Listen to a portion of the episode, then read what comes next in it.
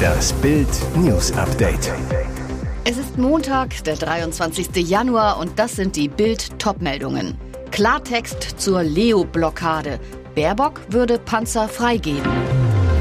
Es hat sich ausgeschrien, diese Dschungeldiva muss das Camp verlassen. Charles Krönung wird zur Megaparty. Kein Platz für Harry und Meghan. Die Ukraine bekommt vorerst keine Leopard 2 Kampfpanzer, weil Bundeskanzler Olaf Scholz eine Lieferung blockiert. Nicht nur Deutschland selbst liefert keine Kampfpanzer, als Herstellerland kann Scholz das auch anderen Ländern verbieten. Eine Blockade, die international und in der Ampelkoalition für Empörung sorgt. Doch jetzt will Bundesaußenministerin Annalena Baerbock von einer Blockade gar nichts mehr wissen. Deutschland würde den Export von Leopardpanzern von Drittstaaten an die Ukraine nicht blockieren, sagte Baerbock einem französischen Sender. Im Moment ist die Frage noch nicht gestellt worden, aber wenn wir gefragt würden, würden wir nicht im Weg stehen, so die Außenministerin am Sonntag. Sie war gefragt worden, was geschehe, wenn Polen Leopardpanzer an die Ukraine liefern würde. Nanu, Deutschland müsse nur nach Kampfpanzern gefragt werden? Polens Ministerpräsident Mateusz Morawiecki hatte am Sonntag angekündigt, notfalls auch ohne Zustimmung Deutschlands Leopardpanzer an die Ukraine zu liefern. Wir werden nicht tatenlos zusehen, wie die Ukraine ausblutet, so Morawiecki. Die Ukraine und Europa werden diesen Krieg gewinnen, mit oder ohne Deutschland. Er drohte sogar, wenn es mit Deutschland keine baldige Einigung gebe, werde Polen mit anderen Ländern eine kleinere Koalition bilden und auch ohne deutsche Zustimmung beginnen, einige ihrer Leopard-Panzer an die Ukraine zu liefern. Vor zehn Tagen starteten die Bush-Promis ins Abenteuer Dschungelcamp, zoffen sich seitdem am Lagerfeuer wie die Weltmeister und kämpfen bei Ekelprüfungen gegen den Würgereflex. Von ihren Lästereien in Australien bleibt auch die A-Liga nicht verschont. Ex-GNTM-Kandidatin Tessa Bergmeier lederte gegen Model-Mama Heidi Klum. NDW-Star Markus Mörl packte über ein angebliches Treffen mit Dieter Bohlen aus, das der Pop-Titan in seiner Reaktion auf RTL allerdings vehement bestreitet. Am Samstag wurde Mörl dann von den TV-Zuschauern aus dem Camp gewählt und auch am Sonntag musste wieder ein Promi gehen. Der Tag endete mit einem Hammer für die Trash-Fans. Nominiert waren Schauspielerin Jana Palaske und Tessa, die mit ihren Allüren das Camp immer so schön aufmischte. Dann die Entscheidung. Krawallkandidatin Tessa musste gehen und war sogar erleichtert. Sie schlug zum Schluss versöhnliche Worte an. Bergmeier bei ihrem Abgang. Ich bin nicht traurig, ich drücke euch einfach alle. Die Verabschiedung von ihr fiel unerwartet herzlich aus. Tessa beteuerte immer wieder, ich bin so froh und gestand, ich wollte die ganze Zeit schon raus. Vielleicht kehrt im australischen Busch jetzt doch noch Ruhe ein.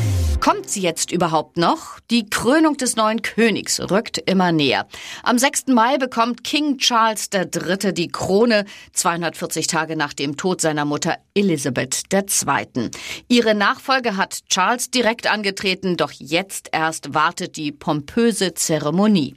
Ein Mega-Ereignis. Schließlich ist die letzte Krönung auf der Insel schon 70 Jahre her.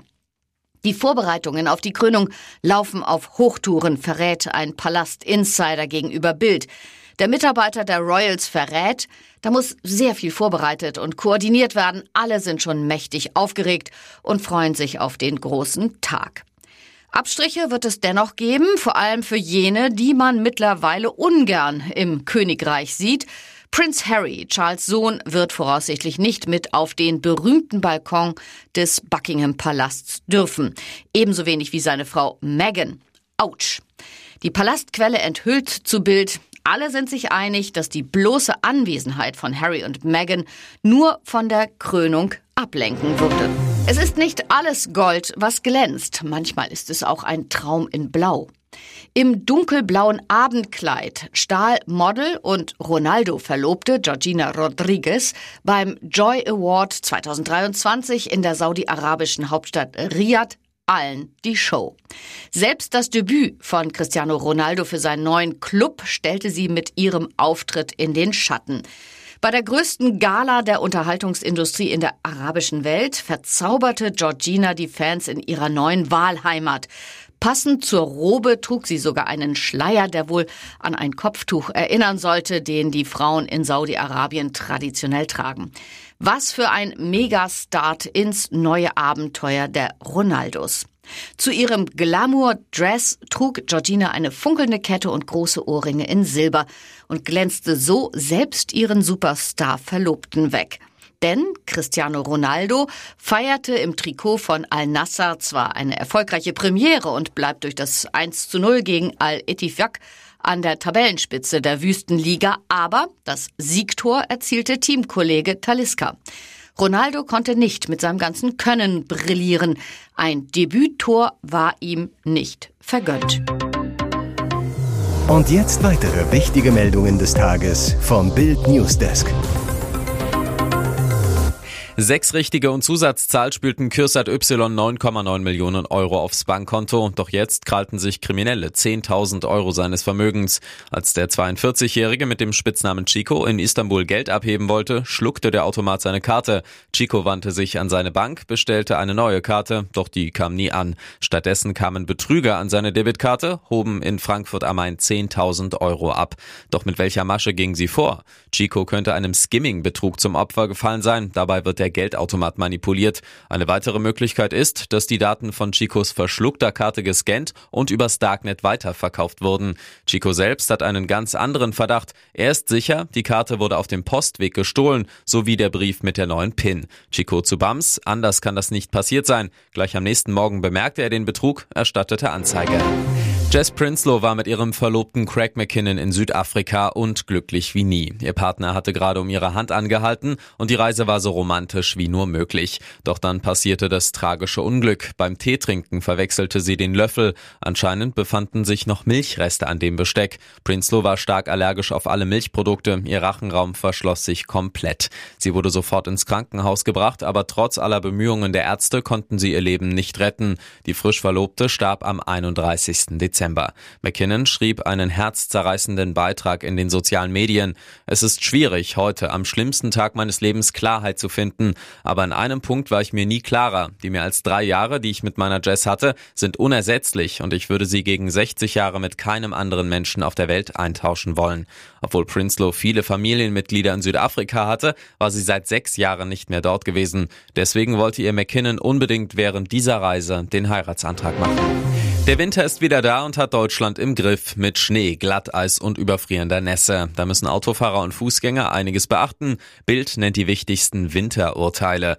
Stürzt ein Fahrgast beispielsweise auf einem nicht gestreuten Bahnsteig, haftet die Deutsche Bahn, so der Bundesgerichtshof. Die Räum- und Streupflicht an andere zu übertragen, zählt nicht. Ist ein Verkehrsschild wie etwa Tempo 30 zugeschneit und nicht zu erkennen, so ist es für einen Autofahrer nicht verbindlich. Das Oberlandesgericht Hamm hob damit einen 200 Euro Bußgeldbescheid auf. Fährt ein Autofahrer mit Sommerreifen in den Skiurlaub und verursacht einen Unfall, kann seine Kaskoversicherung den Schadenersatz wegen grober Fahrlässigkeit verweigern. Das urteilte das OLG Frankfurt am Main, obwohl Schneeketten aufgezogen waren. Weitere Winterurteile gibt's auf Bild.de. Wenn dir nicht mal dein Komplize sagt, dass du eben die dümmste Idee deines Lebens hattest. Auf der Flucht vor der Polizei haben sich zwei Tatverdächtige in Thüringen im Auto einfach totgestellt. Blöd nur, die Beamten sind trotzdem nicht einfach wieder gegangen. Aber der Reihe nach. Am Sonntagmorgen wollte die Polizei in Erfurt einen Audi im Rahmen einer Verkehrskontrolle stoppen. Eigentlich. Doch statt anzuhalten, trat der Fahrer aufs Gas und flüchtete. Die Beamten leiteten sofort die Fahndung ein. Wenig später entdeckten sie den gesuchten Wagen wieder, dunkel und abgestellt. Das Auto war dabei von innen verriegelt worden. Zwei Personen lagen bäuchlings im hinteren Bereich und stellten sich tot, erklärte ein Sprecher der Thüringer Landespolizei. Erst nach mehrmaliger polizeilicher Androhung der gewaltsamen Fahrzeugöffnung wurde die Verriegelung von innen gelöst. Auferstanden von den Toten unterzogen sich die Männer dann doch brav einer Kontrolle. Und wer hätte es gedacht? Ganz bei sich waren die polizeibekannten Erfurter wohl nicht. Beide standen laut den Ermittlern unter Drogeneinfluss Abfluss. Gefahren sein wollte natürlich auch keiner, hatte doch ohnehin keiner von ihnen einen gültigen Führerschein.